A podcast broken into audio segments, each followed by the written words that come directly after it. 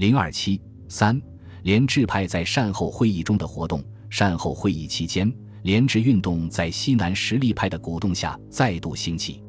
如前所述，西南实力派曾对参加会议持犹豫态度。他们之所以参加善后会议，唯一的理由在于会议可能向他们提供宣传实施联治主张的机会。故会议开始不久，唐继尧、赵恒惕便发出通电，主张联治。钟彩虹、萧坤、郭同等随即在会上提出，确立联治政治为改革军财各政之标准，以解纠纷而谋统一案。该案由若干具体议案组成，其要旨有三冒号：一、欲谋求国家的真正统一。即应着眼于军政、财政，谋根本之改革。二，欲改革军财两政，不可不先将中央及地方权限确定，以为标准；而欲划分中央与地方之权限，以吴国土地之广大、民族之疏异，除采用联制制，使地方得自由发展，而各区仍互相连结，以成复合之绝大共和国外，无他道也。三，设立临时联立参政院。以各省区之公议取代临时政府的独裁。与此同时，楚辅成提出了善后会议五个重要议案中的第四项议案，并征得飞行简、周中岳、彭养光、马君武等十二人联署。原案名为《中华民国临时政府之草案》，顾敖等提有修正案。该案之要旨在于不满现行中华民国临时政府制，主张设国务院。执行国家最高行政权，并将由段祺瑞担任临时执政，即总统府和国务院权力于一身的集权制，改为国务院所由构成的三十三位执政的合议制。楚案与联治案可说是相互支持的议案。该案的提出显系对段政府的挑战，其要害在于以分权取代集权。诚如《晨报》评论所言，楚案实果实行。则现当局地位直从根本推翻。议案提出后，连治派为谋求会议通过做了大量努力。楚辅成等在经联治派人士，除向善后会议递交提案外，还研究制定了实施联治的方法：一、宣布提倡联治与政举攸关，所标明目为确立联治政治及改革军财各政治标准，目的在于解决纠纷，谋全国统一。解除南北误会，共定国事。二、锁定联治方法，将来在善后会议或国民代表会议提出讨论，征得多数意见，方能表决实行。三、联络各省会员时，先征求其对联制的意见，敦劝加入或赞助实施。四、在征得九省以上会员同意后，即在京召集联制讨论会，共同组织此项机关。以为即办联制之表示。五与各会员皆洽妥当后，即向中央方面疏通。与此同时，在京联治派与各地联治派密切配合，共谋进行。上海部分联治分子就曾在一品乡集会提议以滇黔粤桂湘南五省区为联治试验区，与北方划界而治。试验期限为三年，如行之有效。即请东北加入为西南东北之大连制，如行之无效，亦可免北伐南征西强相着，以保国家元气。三月二十二日，因湖南省议会代表王克家来京，在京联制派代表沈君儒、楚辅成、张耀增、钟才宏、潘大道、朱清华、谷中秀等五十余人聚会中央公园水榭，商议联省自治运动方法及组织进行事宜。议决组织联治同志会，并起草简章九条，以利进行。与此同时，湖南省议会议长欧阳振声根据省议会决议，发起组织全国各省省议会联合会，似以省联名义向善后会议提出以联省自治为解决时局纠纷、促进全国统一的方案。三月二十四日，各省省议会联合会在北京成立，随即开始政治活动。联治派虽力谋实现其主张，但内部亦出现裂痕，有所谓军人派与政客派之分。军人派有唐继尧、赵恒惕、陈炯明等；政客派有唐绍仪、楚辅成、杨永泰等。二者利害不同，行为取径各异。军人派如滇唐、湘肇之代表出席善后会议，以及王九龄就中央教育部长之职，皆系向中央表示有合作之可能。故彼等无推翻县政府之决心，只有未来之希望而已。后者唯一的目的，在于设法掌握中央政柄，故于县政府当然采取攻击态度。私借此“廉治”二字以为武器，两派标识虽同，目的实异，这直接影响到廉治运动的发展。对于楚府城的议案，政府派人士极为敏感，主张涉及改制问题。与其由善后会议提出议决，不如由政府自动的拟一大纲提交该会同意，借以表示善后会议不能有此提案权。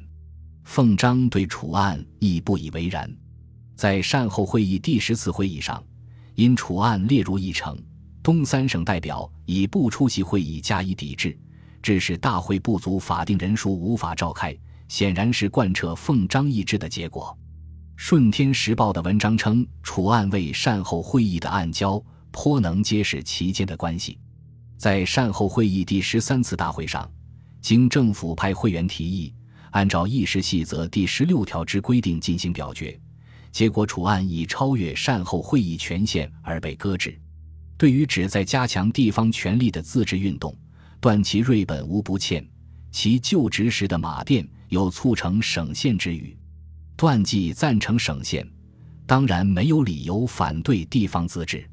唯此次联制案之提出者均为西南实力派代表，也就引起了段祺瑞的警惕。为对付西南联制派，段祺瑞及其同僚可谓煞费苦心。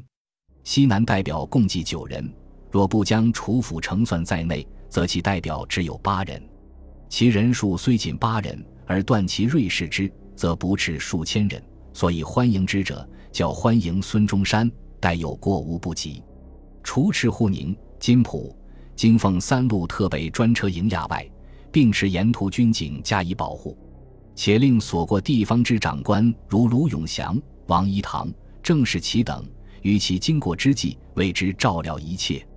同时，并着齐月英、沈承仕人传榜与之同行，护送进京，以示优异。段祺瑞之所以居滇黔桂代表为起火，据《申报》记者分析，原因有三点：第一，当时联省自治运动发展迅速，虽在北京以政学会为中心的联治党，其背景不全在西南各省，然其运动之起点，则却以湘鄂粤桂滇黔川赣为之，其中最有可能被运动者，则为湘桂滇黔。为阻止联治运动进行，必须竭尽其力拉拢。第二，滇黔桂等省位在西南极端，若不拥戴段氏，则段氏虽有长鞭，亦不及马腹；欲之以刚，既非势之所能，则怀之以柔，情书不能自已。今滇黔贵之代表，即应召联袂而来，自不能不加以一款，使其心悦而诚服。第三，滇唐会师武汉之说，虽半含宣传性质。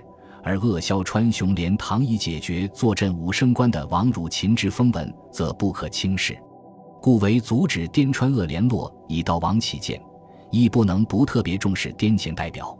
之言之，断之重视滇黔贵代表，半为打消西南各省之联制计划；有其半则为维持王汝秦之地位。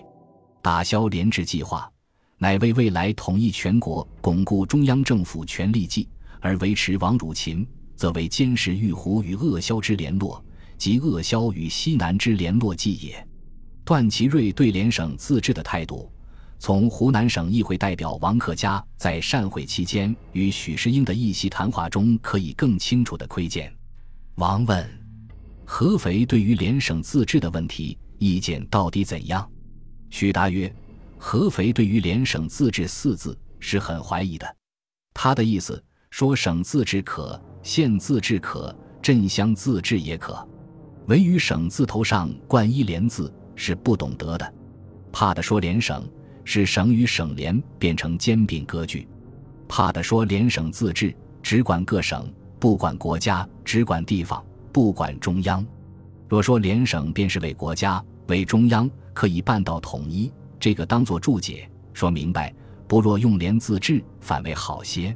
不过，与楚辅成提出的《中华民国临时政府制草案》相较，联治案已属温和，对段政府构成的威胁已相对较小。故段政府对于联治主张最初只是设法疏通。三月二十九日晚，许世英、姚震、张世钊、王九龄、段宏业、汤一、陈焕、张树元等联名邀请联治派在荣县胡同某宅会谈，表示政府方面亦赞成联治主张，但以兹事体大，未便在善后会议中解决，仍留待国民会议较为上策，以为缓兵之计。三十日。段祺瑞复电滇堂相找，解释不在善后会议中讨论联治问题的原因。联治之论实获我心。此次政局改造，其唯一途径在使国县省县同条共贯。祺瑞于去年十一月来京就职，即经马殿明接此意。今年二月于善后会议开会之日，复经郑重宣言，并调举促成省县方法。其余次第实施，与来电主张出无二致，但盼制宪机关早日成立，根本大法早日关成，吾辈协力改造之精神亦早日实现，则长治久安之局将从此奠其始基。否则纵横捭阖，所谓联治者，非形同割据，即互相侵扰，莫流之师，变本加厉，亦所当防。直接出面反对将联治案列入善后会议议事日程的是汤一。汤是宿主联治，曾与张耀曾等发起筹组联治同志会，但此时却站在段政府立场。他在对电通社记者谈及此事时称：“第五案联治案为本人民国十一年以来所主持者，自于早观其成，但本人以为现在之善后会议无权议决此案。”须于国民代表会议时提出讨论，较为得当耳。唐一虽未就联治案的内容加以评论，但其从会议权限角度提出的意见，对于搁置或否定联治案，无疑起到了决定性作用。联治案遭到反对，除上述原因外，尚与吴佩孚有一定关系。吴迷信武力统一，对于联治本不赞成。兵败之后，感叹素质难以实现。不得不接受主张联治的湘兆等人庇护，以谋再起。他曾明确表示，中国欲求治理武力统一外，即联省自治之一法。而联治派有感自身力量薄弱，极力联络南北军阀作为后援。在军阀心中，联治乃割据之位，担心自身地位不稳固的军阀，祭文可以公然割据，岂有不赞许之理？双方一拍即合。暂时走到了一块，然而，联治主张与张作霖不甘只做关外王的野心是冲突的。吴氏欲借众相赵等联治派，谋求东山再起，更是奉章别无选择的站到与联治派对立的立场。而奉章的反对，则成为联治案在善后会议获得通过的最大障碍。联治案提出不久，对该案持反对态度的奉、吉、黑。热及卢永祥方面的代表就曾公函赵尔巽，请勿提交大会议决，得到赵的支持。加之国民党方面因唐继尧等借联治之名，既攘夺地盘，疏与民党主义背驰，亦持反对态度，使联治派感受到巨大的外在压力。由于联治派内部军政两系的分野及外部反对，联治案虽经提出。其在善后会议通过的前景已十分黯淡。为改变窘境，西南代表竭力对政府方面进行疏通，但未见效果。在此情况下，西南方面提出联治问题未解决前，不能开议国民代表会议条例，甚至提出以联治案与国民会议条例交换的计划，即以通过联治案为条件，换取联治派对通过国民代表会议条例的支持。否则将不投票支持国民代表会议条例。奉天及政府方面代表则合力反对，甚至不容联省自治案列入议事日程，致使联治案未能在善后会议上获得通过。修正临时政府组织案和联省自治案被否决，意味着西南联制派未能实现参与善后会议的初衷。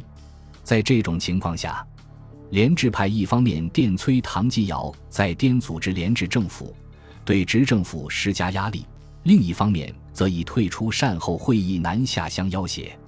组建联制政府的计划当然不可能一蹴而就，而退出善后会议的要挟，因西南联制派的代表不过寥寥数人，即便全都退出，也不会对会议产生多大影响，故政府方面对此并不十分重视。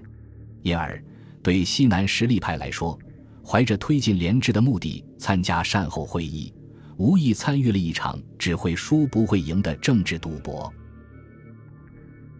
本集播放完毕，感谢您的收听，喜欢请订阅加关注，主页有更多精彩内容。